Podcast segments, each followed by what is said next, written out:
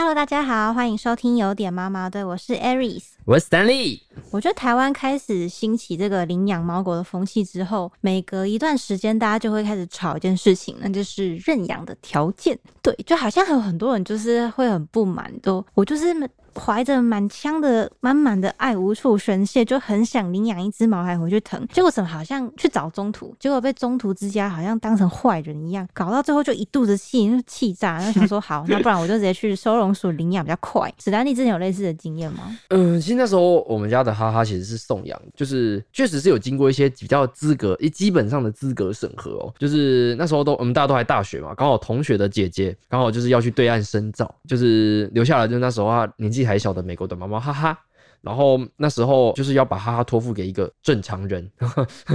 就是除了基本的那些教育之外啊，就是就有讨论到，就是可能要常常 PO 照片给他，就让大家看，可能可能还是以往的生活环境啊，嗯，是啊，然后生活环境都很好，想要定期关心他一下，对对对对对对对，就是有点像是关心的概念啊，所以所以那个时候其实我就觉得还蛮合理的。不过同时期啊，我们同学间就是。因为猫很可爱嘛，那时候我们就很流行都养猫。我们可能说，呃，这群也养猫，那群也养猫。那我们偶尔可以让猫一起出来，一起一起玩打牌的时候，让猫在旁边玩啊之类的。然后那时候就是有不少领，就是情侣去领养。然后在某社团里面啊，就是有看到一些如果违反某些规定哦，要罚钱。我不知道你有没有听过要罚钱的，就是它规定里面包括就是基本的这些呃经济条件，就是这些我觉得都还好，就是经济条件啊不可以随意弃养，要结扎。等等，然后还有定期拍照回传回传一些，就是就是我刚刚讲的那些，这些我都觉得还好。不过另外我觉得怪怪的，就是说，哎，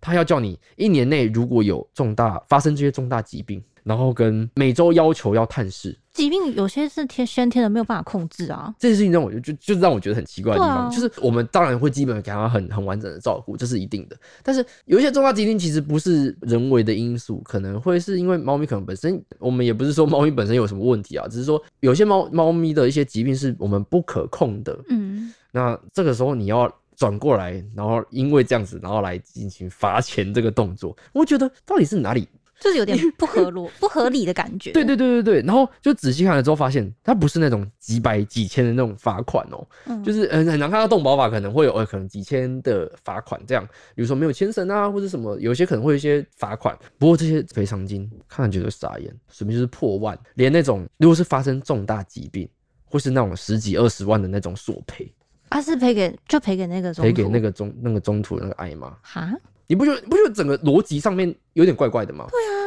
就是虽然说我们我理解爱爸爱妈，就是把救援浪猫然后带回家，可能悉心照顾啊，可能一两个月，然后已经把原本可能有点小疾病的一些猫，可能救援回来，然后可能花了一些金钱，这件事情我觉得无可厚非。但是我不知道一只猫要怎么样子花到十几二十万，就是对吧？如果我今天我今天这只猫已经有重大疾病了，那我已经要花可能好几万块去救它，我还要花十几二十万去赔偿这个中途的爱妈，你不觉得这个逻辑超级怪的吗？而且就是这样子罚钱的意思，有点像是是处罚的概念。可是像刚讲的那种，也许他有就是有一些不可控的因素而生病什么的，这你还要反过来惩罚事主，好像就有点说不过去吧？对。其实我觉得，我们其实这些钱，我觉得如果拿来照顾毛孩的话，我觉得可以接受。嗯，但是如果是要拿来补偿一个中途，对对对，我会觉得怪怪的啦。然后如果是，我会觉得像，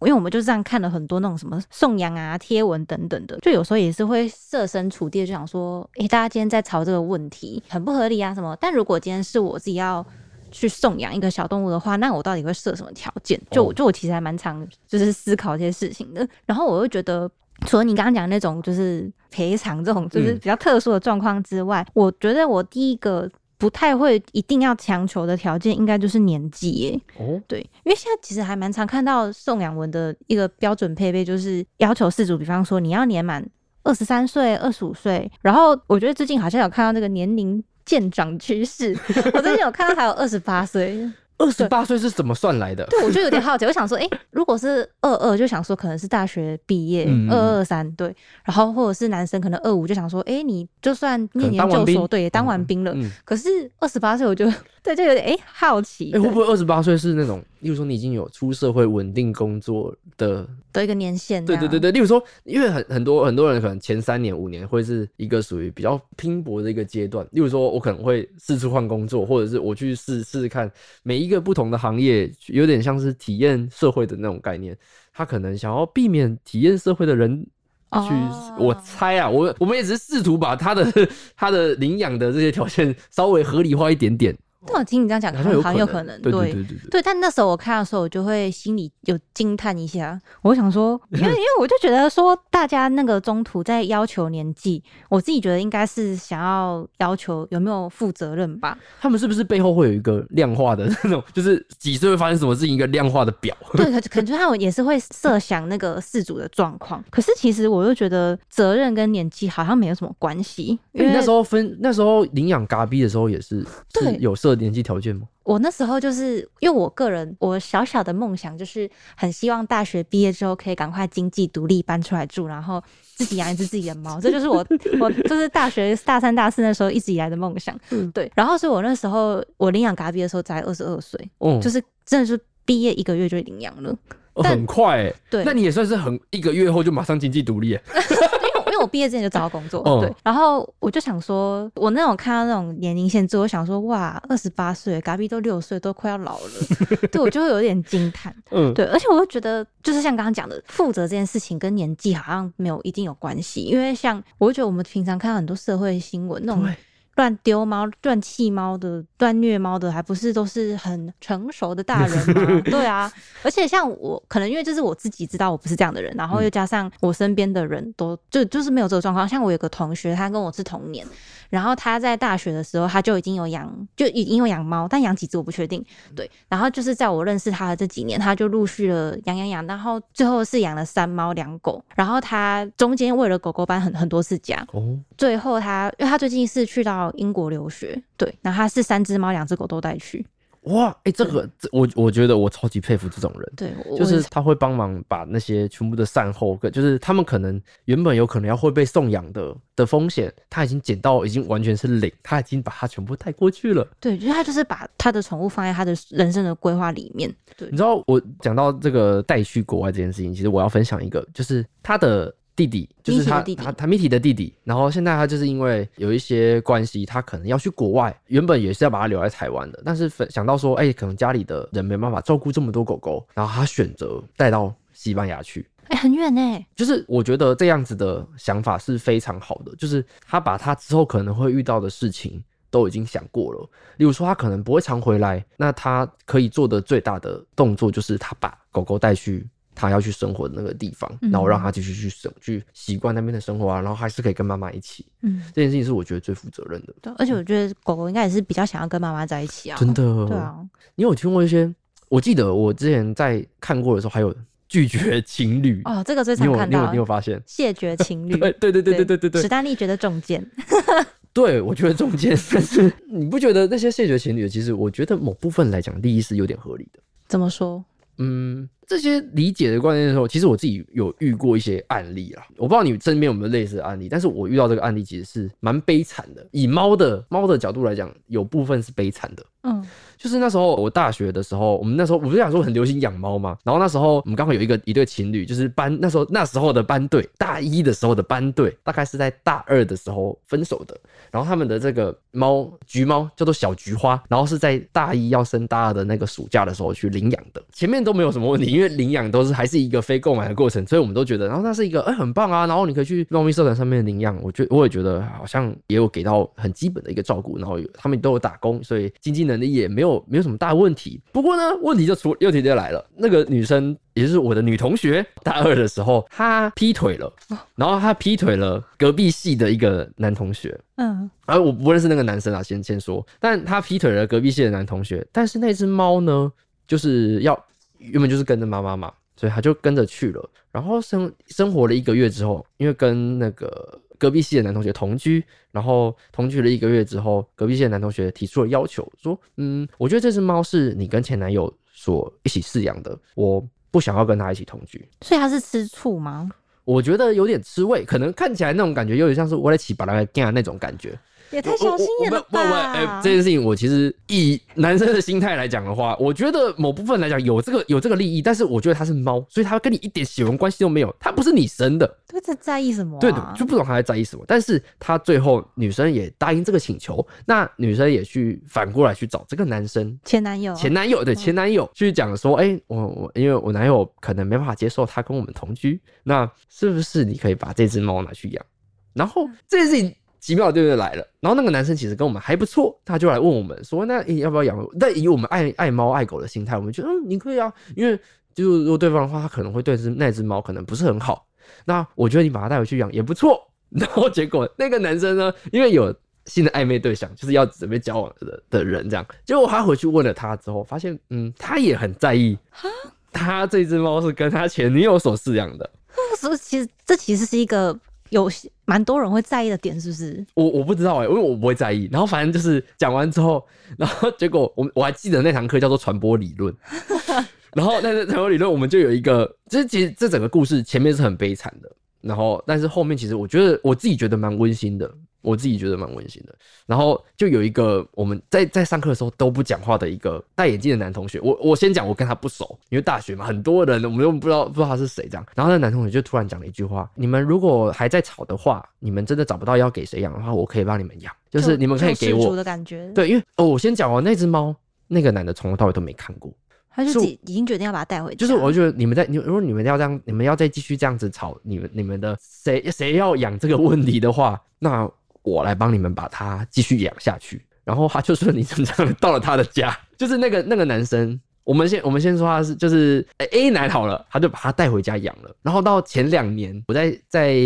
某某一次在那个有一间宠物的咖啡厅，然后就是遇到了他，但他没有带他的猫，然后他就说：“我说，哎、你那只那只小菊花还在吗？”他说：“我说对呀、还在，还在，还在我家。”然后说：“那哎、你中间有搬家？”我说没有，从头到尾都住在那个大学住的那个小套房里面。然后那只猫就从头到尾就住在那个小套房里面。所以小菊花最后的生活是很很很安全安稳的，就对了，很 OK 的。就是比起他那个到头来一直被爸妈推脱，然后先去那边住一下，再去那边住一下的那种适应的那种那种心态，跟不知道自己爸妈是谁的那种。对啊，而且因为就是真的就是会换环境，一直换饲主这件事情，对猫咪来说压力蛮大。对，因为它要重新适应一个地方嘛，然后就我那个 A 男同学，他就是他就让他一直都在那个地方，然后他也很爱他，然后就是什么都都没有，中间都没有什么太大的变故。我们那天就聊了大概半个小时吧，二十分钟，然后我们就聊聊了很多，然后就发现说，哦，他其实他从他从我们毕业到遇到我那一天，他都没有交女朋友，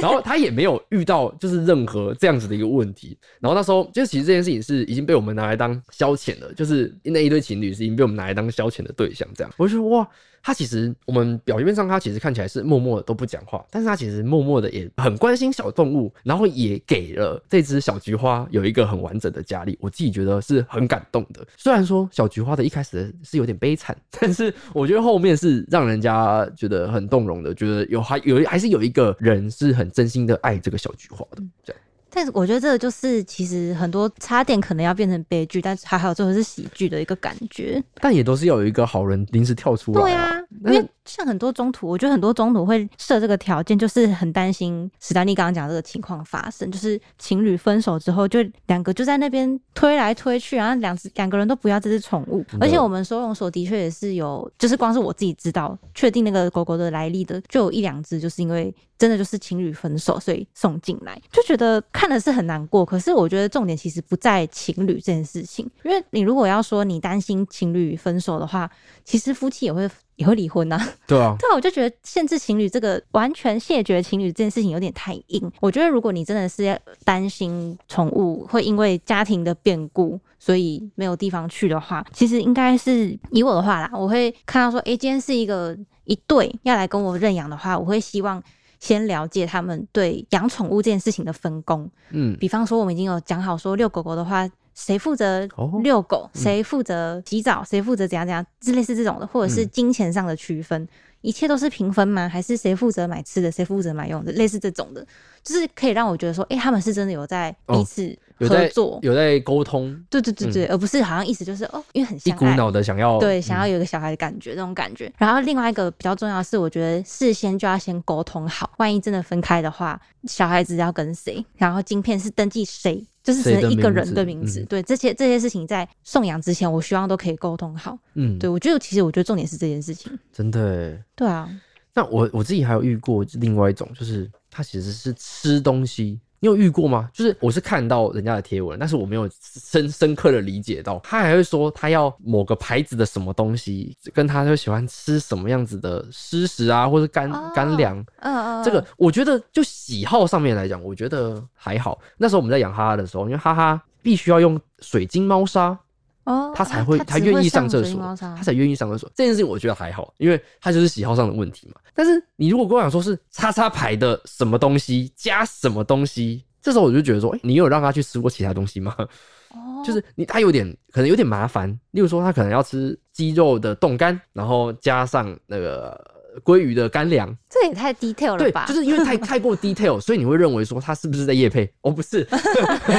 就是没有啦。就是我认为，如果你他说、欸他特别喜欢吃鲑鱼，那我觉得还可以接受，因为都有喜好嘛。但是你把这个 detail 讲给他听的时候，你好像是在认为你一定要给他吃这些东西，你才要给他去领养嗯。你不觉得怪怪的吗？我知道是你刚讲的那个是很多呃送养猫咪的中途会说，他要规定每天，我觉得那种每餐每天至少一餐湿食，这我可以接受，因为猫咪的确是嗯在它的生理机能上的确是需要多喝水，因为哦猫咪太不嗯爱喝水了。对，对，为了避免疾病的发生，它规定你需要至少一餐湿食，这我觉得可以接受。嗯还有有些呃中途会强调不可以吃大卖场的饲料，因为通常那些都已经有点太咸。哦对，这个也是考虑到猫咪可能肾脏的一些负担等等。嗯我觉得以健康出发的，我都可以接受。而且这其实，我觉得这其实应该要从中途的规定，要慢慢的演化成存在于我们嗯每个事主心中的教育。那个对对，可是有些我知道之前有人在吵的会是，他会规定你这只猫一定要全部都是实时的这种。红都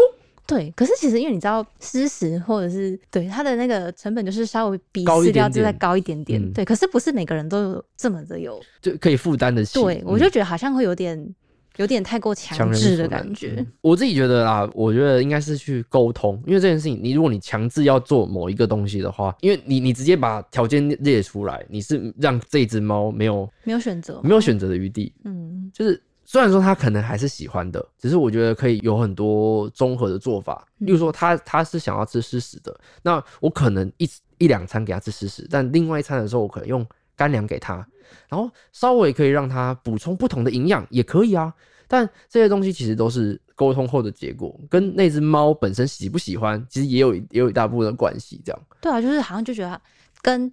健康的顾虑跟你要的规定要强硬到什么程度，就是这中间好像有一种。就其实是可以有一个模糊的地带对啊，不然就是会很容易发生误会的感觉。哎、你有没有遇过一种？我曾经看到一种，就是他那个晶片的名字的问题，有些爱爸爱爸爱妈不让晶片登记到这个事主的的名字底下、哎，我那时候看到的时候，我觉得超你有遇到？超，我我不是看，我不是遇到，但是我是有滑到有人在抱怨这件事情。哦然后我哦那时候看，我我一开始还脑袋转不过来，你知道吗？我想说什 什么意思？所以所以现在晶片到底要登记到谁？我后来才看懂的意思，就是说这只猫狗，我虽然送养给史丹利了，可是晶片上面还是要写 Aries。但我就有点觉得这个其实我没有我没有办法哎、这个逻辑死掉哎、对，因为我就会觉得啊，你这只猫我领养，我就是把它当家人，可是为什么不能晶片登记我？哎、那其实那个其实不叫领养，你知道吗？那个叫什么？那个叫寄养。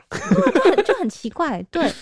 我可以理解，就是我知道那个中途的心态应该是想说，万一今天真的出了什么状况，他还是有一个，因为还是可以联络到一个永远都在的人。对对对对对，嗯万一走丢什么的，他可以联络到一个真正可靠的人。嗯，跟就是，如果万一发生什么事情，在算法律上吧，嗯对，就是那个归属等于是在法律上这只动物就是中途的，嗯，对。可是我就会有点觉得，哈，可是照理来说，我才是要接下来要爱这个孩子一辈子的人，为什么我不能？我不配在他的晶片上登记名字？对，我你这个就就觉得想象说，这个就很像是很像是那个夫妻买房子，然后不不不让登记老婆的名下。我不配吗？对，对我就会觉得我个人啦，有点无法接受嗯这个样子。我理解，嗯，因为你知道之之前我还遇过一个问题哦，就是他在领养的过程当中，全面都很很 peace，等到他要领养的时候，他会去跟他收取一些费用，哦就是包括他可能呃中间可能一些细项的费用，例如说呃结扎啊、哦健康检查啊，或者是打预防针啊、挂号费用这些利利扣扣的，我自己觉得有点不是很合理。哦，真的吗？我自己觉得啦，嗯但是我自己遇到的是，我们那时候带谜题的时候，我们其实是有包个小红包的，但是我们这个小红包并不是为了要补贴什么结扎什么费用，都不是。那时候的包红包的利益啊，我我也先先跟各位 澄清一下，那个包红包的利益其实不是为了要购买宠物，绝对不是，是为了说我们要让妈妈她的妈妈。普辛卡是比较辛苦的去生产出来，我们是想要帮他补充一些买一点好的营养营养品，然后嗯让他去，有点像是坐月子那种概念。那我们给他补充一些营养，我我我还记得那时候是包一千二，然后那时候一一个很简单的一个数字，然后让让他去补充一些营养。那时候我我的利益是这样，那如果说我看到的是他直接开是三七五零这种很牛逼的数字，那也也也太很低调整数了？他他的他这个三七五零是哦，他的细项是呃，例如说结扎多少钱，然后打预防针多少钱，挂号费多少钱，美容多少钱，什么什么多少钱，都都列出来。哦，所以所以意思他的意思就是说，他希望接下来领养的这个人，他可以负担这只猫所有从出从生到现在对，零开始对从零开始的费费用。对这件事情是我觉得不合理的，我自己觉得不合理啦。但是我不知道各位朋友是怎么认为，我只是觉得我要连他出生之前的东西都要买单都要负担，嗯这件事情事情会让人家觉得哦，是不是你是不是要是不是一种买卖？嗯，我我我之前有听过有些人在骂，就是中途收钱这件事情也是类似的感觉，就是他会说，欸，那领养不就是一个慈善？对，就是有点慈我们在帮助他对，你在帮助他，嗯你为什么要收钱？可是我自己是觉得，如果是以我的心态，我会觉得我要养一只猫狗，我很我很愿意负担它。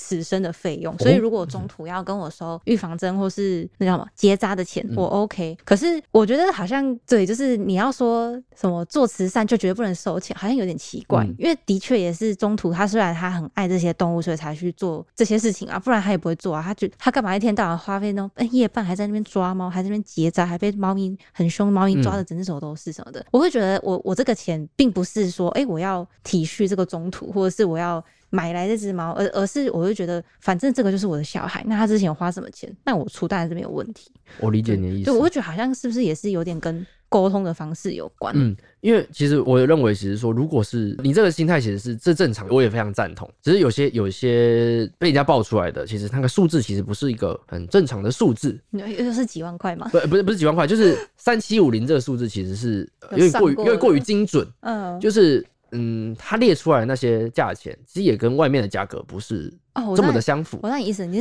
思会报觉得，一些费用，你的意思是觉得他就是一直在算，哎、我这个也要算钱，这个也要算钱就是。这这件事情的时候，如果今天是大概大略所算的，例如说，嗯。哎、那那个部分的话，哎、例如假设说这是 Aris 好了，他说那他之前那个结扎的费用，那我们大概我我可以多少补贴你一点点，那我们就嗯。就那这些这些的时候，他去他他再去回想精算，那我觉得这这都还好。但是如果你已经列在下面，就是说我已经我已经从我觉得他起心动念的那个那个点不太对，嗯嗯嗯，例如说嗯，哦，我我今天挂号花了两百块。赶快记起来，赶快记起来。然后我可能报两百五，哦，对啦，然后例如这就会有点，就是有可能有因为有可能其他地方的收费不一样，这个另当别论。那我们只是认为说，在付钱的这个人的心态里面，会说，哎、你会不会福报一些费用？这样，我们也都知道说，好，今天他结查要多少钱？可能一千、两千、两千五。但是你如果报到三五千，你就知道那有可能是不合理的呀。我们比较担心的是这个部分啦。那例如说，你有留收据，或 哎、这件事情我我我自己是赞同的。我自己是赞同的，就是如果你今天是，就跟刚刚 Avis 所说的，你今天一整一连串的花费，你多多少少补贴一点点，不是那么精准的三七五零这种数字的话，我就觉得哦，是不是你是不是为了要可能收取，例如说搞七百五十块的口鼻熊，我那、啊那这就是，我就觉得会有一点买卖的过程，就是有点像是中途是不是很锱铢必较？我在个身上花多少钱，你要给我，有点像是说，假设说今天我救多少只猫，嗯，假设说我救十只猫好了，一个月做十救十只猫，我把十只猫送出去，我就可以赚七千五百块，你懂我意思吗？如果想的不好一点的话，对对对对对会有人有这种的感觉。对对对，因为这七千五百块其实只是只是我只是用我看到的那个三七五零去做联想，但其实我我是怕有些人会在从中途爱妈爱妈这边是动了手脚，就是以一个人的黑暗心、人性本恶的心把人家想的很坏。没有啦，就是我其实心态看到只是觉得说他把西项列的那么清楚，是不是利益不良不良善？对，就会就会让人觉得，哎、好像对了，但其实你刚刚讲的那样，其实是我是赞同的，因为我觉得我觉得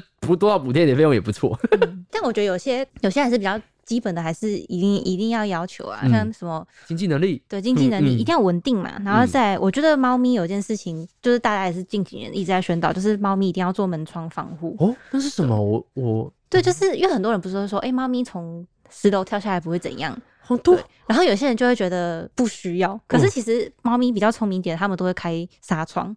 然后像我们家嘎比，他最近也学会了开玻璃门，Jesus crap，